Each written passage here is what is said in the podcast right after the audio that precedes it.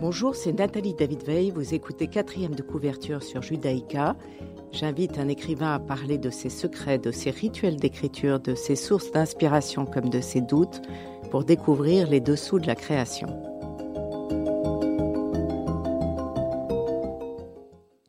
Et aujourd'hui, j'ai le plaisir de recevoir Étienne de Montetti qui a écrit La douceur chez Stock. Bonjour Étienne de Montetti. Bonjour Nathalie. Vous êtes écrivain et journaliste français, directeur adjoint de la rédaction du Figaro et directeur du Figaro littéraire depuis 2006. Vous rédigez une chronique quotidienne sur le vocabulaire intitulée Un dernier mot. C'est quoi exactement? C'est des mots qui font l'actualité, qu'on entend euh, à longueur d'onde ou qu'on lit à longueur de journaux et qui sont les mots du moment et je les interroge, je les dissèque, je, je, je, je, je, rédige un billet qui est à la fois d'humeur et aussi de réflexion sur ce que les mots nous disent. Vous êtes l'auteur de plusieurs biographies, dont euh, celle de Thierry Moulnier et Kléber Edens. Votre roman La route du salut en 2013 a obtenu le prix des deux magots en 2014. L'amant noir a obtenu le prix Jean Freustier en 2017. Vous avez remporté le grand prix du roman de l'Académie française avec la grande épreuve publiée chez Stock, mais c'est de la douceur dont on va parler aujourd'hui. Le résumé en deux mots, euh, à la 23e World Rose Convention en Australie, le narrateur journaliste français dans un magazine d'art de vivre et Barbara, reporter allemande, euh, vont éprouver la même fascination pour la présidente de l'événement Medeco. Cette Française cache une part d'ombre qu'ils vont bientôt découvrir. Euh, elle est une ancienne déportée et résistante à Ravensbrück. Et de leur complicité grandissante va naître le projet d'un livre. Le sujet de Ravensbrück ne vient que tard dans le livre, page 154. Est-ce que ce dispositif du livre dans le livre, vous l'avez, c'était votre idée première ou c'est en l'écrivant euh? Non, c'est venu en, cours de route comme une sorte de, logique intérieure qui s'installait. Hum, assez mystérieux euh, ce, phénomène. Une fois que mes personnages se sont installés, qu'il y a eu cette circulation entre eux autour de cette idée du, témoignage, est née euh, effectivement l'idée que le meilleur témoignage qui pouvait être, c'était de d'en faire un livre. Ça rejoint mon expérience de journaliste, d'écrivain, et il m'est arrivé de prêter aussi ma plume à des témoins. Euh, plus ou moins officiellement, et donc m'a intéressé aussi cette idée euh, de l'écriture et de, euh, de, de, cette œuvre collective qui, donne pourtant un, livre signé par une seule personne. Donc ça s'est vraiment installé au cours de, de, la, de la rédaction de mon livre, mais ça, m'a intéressé, ce, cette mise en abîme de l'écriture dans l'écriture. C'est un aspect un petit peu périphérique au sujet du livre, mais qui, qui m'a vraiment plu. C'est très amusant et ça donne un, dynamisme à votre à votre livre La douceur qui moi m'a captivé. Je ne l'ai pas lâché. J'ai trouvé ça formidable. Il y a trois personnages principaux juste pour situer pour euh, pour euh, ceux qui nous écoutent. Il y a le héros, le narrateur, journaliste à la rubrique Art de vivre qui est très drôle et j'y reviendrai. Il y a la journaliste allemande qui est d'une autre génération et donc qui parle de la culpabilité des Allemands et de la transmission indispensable. Medeco, présidente de la Société française des roses, objet de leur enquête. C'est une, euh, votre héroïne est belge en fait. C'est ce que j'ai Alors le point de départ du livre, point de départ. en effet, c'est la Belgique. Euh, Lily de Gerlach de, de Oui. Voilà. Euh, mais alors pourquoi vous avez changé euh, son nom? Vous auriez pu écrire une biographie de cette Lily En effet, vous avez raison. Cette histoire est née en Belgique, euh, aux obsèques de Lily de Gerlach, qui est une femme que j'ai connue et que beaucoup de Belges connaissent pour son rôle euh, non seulement dans la résistance, mais comme témoin de la résistance et de la déportation en Belgique. Mais j'ai eu besoin, euh, après sa mort, euh, de m'écarter au fond de son histoire que je respecte infiniment et c'est à cause de ce respect qui est un peu paralysant, l'admiration euh, importante que j'avais pour elle, que j'ai eu besoin de, de m'éloigner d'elle tout en gardant des éléments de son histoire, notamment effectivement cet engagement dans la résistance, la déportation et puis après le retour à la vie euh, à travers euh, un engagement dans la société des roses, ce, ce monde que j'ai découvert a, posteriori, qui, qui sont des, des, milliers, pour pas dire des millions de passionnés de la rose à travers le monde. Et Lily Gerlach était la présidente de la Fédération internationale des sociétés de roses. Et cette concomitance entre la plus grande horreur que constitue la déportation et la plus grande beauté, pour pas dire la plus grande douceur constitue la, la passion pour les roses, ça m'a beaucoup plu. Ça allait dans, un, dans une direction que j'avais envie d'explorer. C'était véritablement le, retour à la vie pas m'en tenir simplement à, l'horreur euh, et, à une comment dire à une situation sans fin, mais au contraire à une ouverture euh, vers la, vers la beauté, vers la douceur des roses. Et j'ai eu besoin donc de cette liberté qui était de changer le nom de mon personnage, de lui inventer euh, une partie de son histoire. Euh, donc je l'ai ramené en France, qui est le pays où je vis. Euh, et puis aussi, ben ça c'est le propre du romancier, véritablement lui prêter des états d'âme qui sont les miens, ou de moins ceux que j'imagine, c'est-à-dire toute cette réflexion d'une femme qui, qui, revient de la, de la plus grande épreuve qui soit, le, malheur de la déportation, et, et, qui peut douter, qui peut hésiter, mais qui a aussi des ferveurs, des enthousiasmes, des passions, des secrets, des blessures. Et et tout ça, j'ai eu véritablement besoin de la liberté que permet le roman pour, euh, pour les interpréter à ma manière, alors qu'une biographie, j'en ai fait, et j'aime beaucoup ce genre, m'aurait euh, obligé au fond à, me tenir à, simplement à, une histoire. Elle écrit, euh, Lilith Gerlach, Le faux silence. Est-ce que vous vous en êtes inspiré Oui, en effet, ce sont des notes un petit peu éparses qu'elle a, qu'elle a écrites et qui sont, euh, comment dirais-je, les remontées à la surface de son être, de ce qu'elle a pu éprouver à Ravensbrück. Ce sont des petits poèmes ou des petits paragraphes avec des scénettes. Un certain nombre m'ont servi effectivement de, de, de base à mon histoire, donc parfois d'une seule phrase d'ailleurs. J'ai fait un chapitre ou même euh, quelque chose de plus important, par exemple la difficulté d'être euh, au milieu des autres, alors qu'on fait bonne figure, on est joli, on est aimable, on discute avec tout le monde, et au fond de soi, on vit quelque chose de terrible, une sorte de mal-être, voire de malaise, voire de d'angoisse subite. Ça, je crois que c'est esquissé euh, en une ligne. Et, évidemment, j'en ai fait un des, fils conducteurs de, mon livre, voyez. Donc, euh, il y y avait des pistes, il y avait des petits éléments dans le faux silence qui m'ont qui m'ont servi pour, euh, pour euh, établir la trame de mon livre. On va écouter votre premier choix musical, Jean-Jacques Goldman, quand la musique est bonne.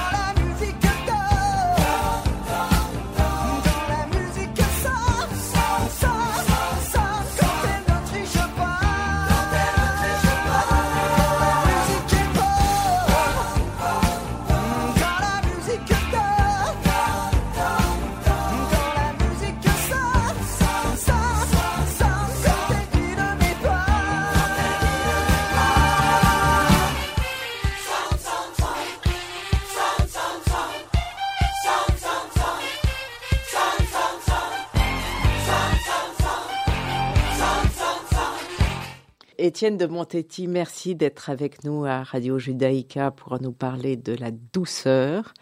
Alors votre, votre héros ne connaît rien aux fleurs et euh, il dit, je vous cite, je l'écoute comme j'écouterais un mécanicien m'expliquer le démontage d'un joint de culasse dans un moteur avec une attention qui cache mal ma parfaite perplexité. Et puis un peu plus tard, vous dites, quant à jardiner, je n'en ai jamais eu ni le temps ni le goût. Mon métier m'a conduit à voyager. Il m'a surtout doté d'une solide impatience incompatible avec l'attente de la floraison et plus largement avec la philosophie du botaniste. Euh, est-ce que c'est vous, ce, narrateur qui ne connaît rien aux fleurs ni aux roses? Oui, c'est moi je suis tous mes personnages. Hein. Mais vous, avez, vous avez fait des recherches, parce qu'en revanche, euh, il y a énormément de renseignements sur l'odeur de rose, leur hybridation. Le... En effet, mais je suis journaliste, c'est mon métier, donc j'ai l'habitude de débarquer euh, dans un sujet auquel je connais rien. Et puis le principe, bah, c'est d'apprendre, c'est d'écouter, c'est d'interroger. Euh, d'étudier le sujet euh, qu'on est chargé de, traiter, euh, parfois fugitivement en une journée, parfois un peu plus. Et donc, ce livre m'a conduit à, m'intéresser effectivement au monde des roses et j'ai été chez le plus grand rosiériste français qui s'appelle Meillan qui a un magnifique centre de recherche dans le Var avec une serre absolument immense, une sorte de grand hall dans lequel il y a toutes les roses du monde absolument toutes. Et c'est là où, dans ce centre de recherche, sont pratiquées toutes les hybridations euh, et également les, recherches pour l'amélioration euh, de la rose, pour qu'elle soit plus résistante aux maladies, pour qu'elle soit moins gourmande en eau en cette période de, de, de, sobriété, pour qu'elle soit plus parfumée, pour qu'elle soit plus colorée, pour que les épines piquent moins ou qu'il y ait moins d'épines. Enfin, c'est absolument passionnant et quand on est journaliste, on est par nature euh, curieux. Et donc, euh, bah, c'est. Et vous avez enquêté aussi sur la Fédération internationale de la rose, la convention à Budapest, celle à Baden-Baden, elles ont vraiment existé, j'imagine. Oui, j'ai un peu mêlé la, fiction à la, à la, réalité, mais en effet, il y a cette fédération internationale qui a été donc présidée par Lily Gerlach, qui est à l'origine de, de, mon livre, et qui effectivement organise dans le monde entier ces, ces grandes réunions, ces grandes sessions où, est choisie euh, la, la, rose de l'année, euh, une sorte de Miss Monde de la rose qui, en fait un best-seller euh, international et qui réunit des, milliers de, passionnés de la rose. La rose est vraiment une fleur universelle et c'est une fleur qui a partie liée avec la paix puisque la première rose primée après la guerre s'appelait Peace et je pense que les promoteurs de, la rose ont véritablement eu comme arrière-pensée que cette passion pour cette fleur pouvait réconcilier les pays les uns avec les autres, parce qu'au fond, quand on s'intéresse à la, beauté des, des, fleurs, la beauté des roses, eh bien, euh, on regarde moins son, son, voisin comme un adversaire, voire un ennemi euh, potentiel.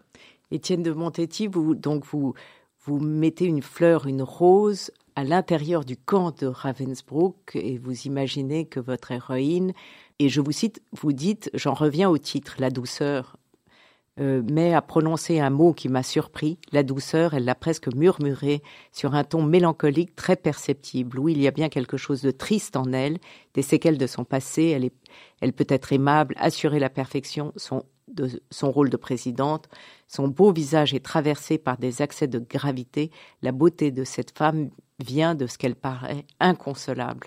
J'ai trouvé cette phrase absolument magnifique euh, justement sur, sur la politesse de cette femme qui, qui tâche de ne rien laisser paraître, mais quand même, ça transparaît. En effet, c'est peut-être une génération à qui on avait appris qu'il fallait pas laisser euh, euh, paraître ses sentiments, qu'ils soient joyeux, qu'ils soient tristes ça m'a frappé, moi, chez mes aînés, euh, chez mes parents ou mes grands-parents. C'était, une époque, c'était une éducation. Je pense que notre génération euh, est plus euh, spontanée dans l'expression de ses, joies et de ses sentiments. Je pense que c'est mieux d'ailleurs.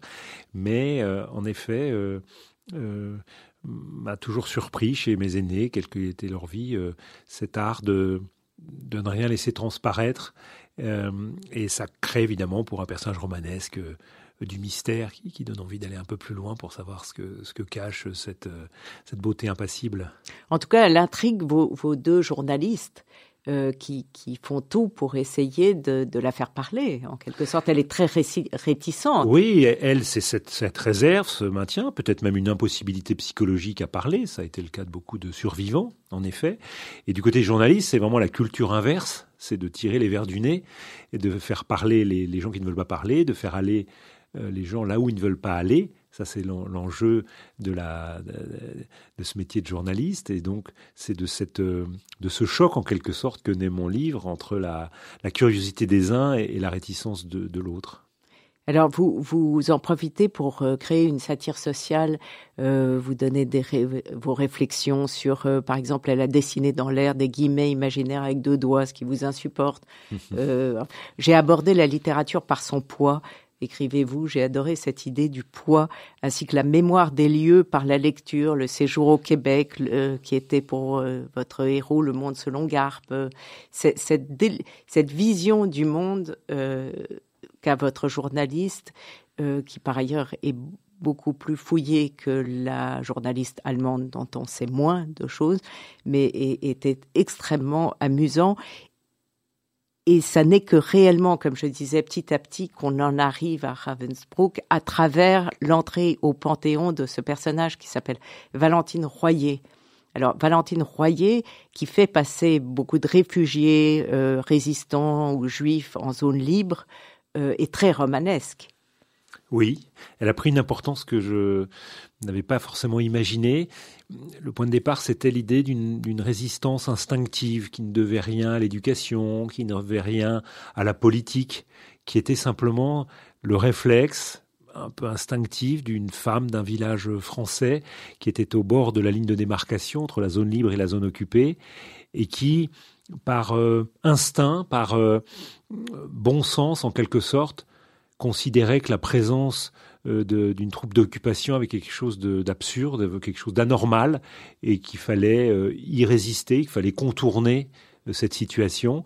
Et donc, euh, euh, tout ça est inspiré évidemment par tous les films ou les livres qui ont pu paraître sur le sujet. Elle, devient passeur, passeuse, je ne sais pas si le terme existe, mais je, l'utilise, euh, sur, sur le fleuve pour, pour faire passer les, les, fuyards, que ce soit les, aviateurs ou alors les familles qui, qui fuient la, la, zone occupée pour gagner la frontière, et qui devient une petite, une petite héroïne anonyme, comme il y en a eu beaucoup, et dont parle notamment Malraux dans les oraisons funèbres qui, sont des textes magnifiques que Malraux a consacrés à des commémorations, et notamment, on parle toujours de la commémoration de l'entrée de Moulins la célébration pardon de l'entrée de Moulins au Panthéon, mais il y a des commémorations beaucoup plus discrètes et notamment euh, des femmes.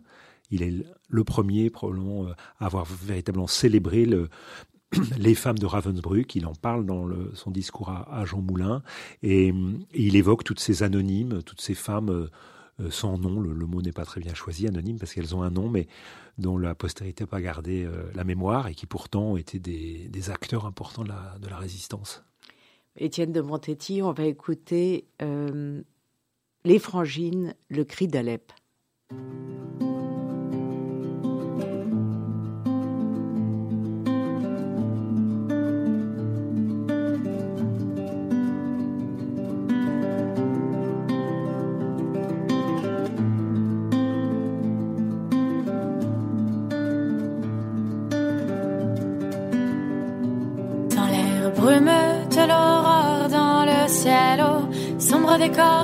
J'ai fait voler ton nom si haut, comme je l'ai rêvé si fort. J'étais, je crois, roulé du doigt, sans jamais vraiment te toucher. Il me faudra du temps, je crois, pour un jour jamais t'embrasser. Tu sais, j'ai cru t'entendre rire, j'en garde moi le souvenir. Je me rappelle, c'était hier ou quelque part dans ma mémoire. J'ai tenté de fermer les yeux, j'ai attendu et puis j'ai vu, je t'ai connu, je t'ai connu. Je ne suis plus qu'une ville en cendres, sous mes murailles gisent les méandres de quelques vagues de toi, de quelques bouts de vie, tu vois, non jamais je ne t'ai oublié. Je t'ai gardé, je t'ai gardé, je crierai ton nom jusqu'au ciel. jusqu'au creux de ma citadelle. Pour toi, je resterai debout, mon tendre espoir, comme j'ose y croire, et je te chanterai. Jusqu'au dernier soupir, jusqu'au dernier rempart, jusqu'au dernier regard. Dans le feu, brandirai ton nom. Dans la folie guerrière, je porterai ton blason.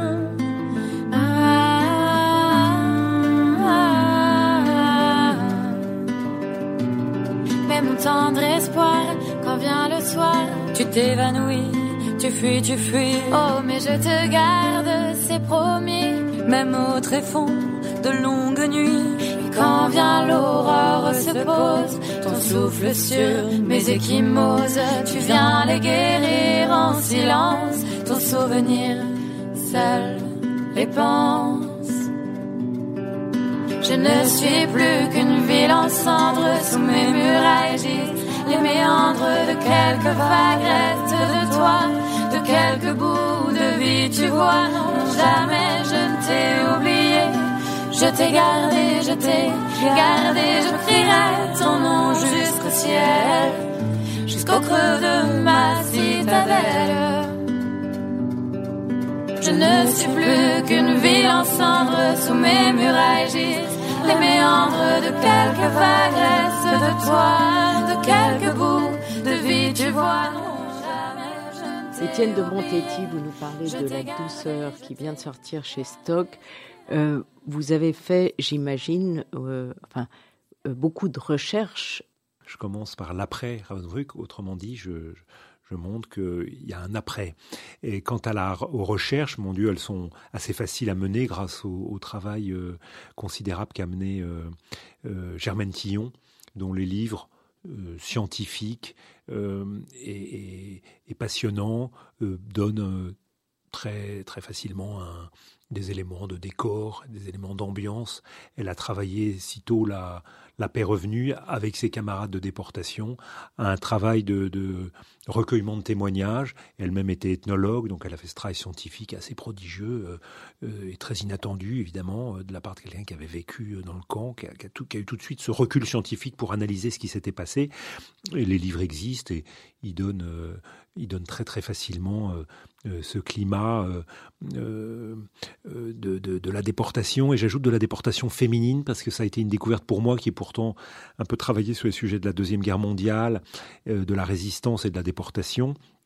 Mais Ravensbrück, c'est la déportation féminine avec des caractéristiques liées, je dirais, à la, à la nature féminine, que ce soit la cruauté de la part de cet encadrement féminin qui avait été imaginé par les nazis, et également des déportés qui, entre femmes, organisent entre elles une manière de vivre, une manière de recréer une solidarité, une, une humanité très féminine. Vous parlez aussi du désir féminin. Il y a une garde qui. Euh... Absolument. Il y a aussi ces, ces, ambiguïtés qui naissent de cette vie dans la promiscuité.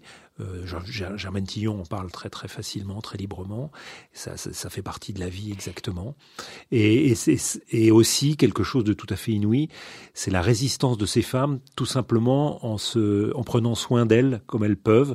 J'invente quelque chose qui est assez lié à, la réalité, c'est la présence d'un tube de rouge à lèvres pour euh, bien pour euh, se maquiller, c'est-à-dire prendre soin de soi, euh, faire meilleure mine que ce, que, ce que voudraient les, les, les, bourreaux, et qui est donc une, une manière très discrète euh, de résister en réalité, puisque le, le, système nazi voulait la déshumanisation de ces femmes. Eh bien, euh, en, en, se maquillant, prenant soin de soi, c'était une manière de se réhumaniser et donc de résister. Et vous parlez aussi de la différence pour les juives et les autres.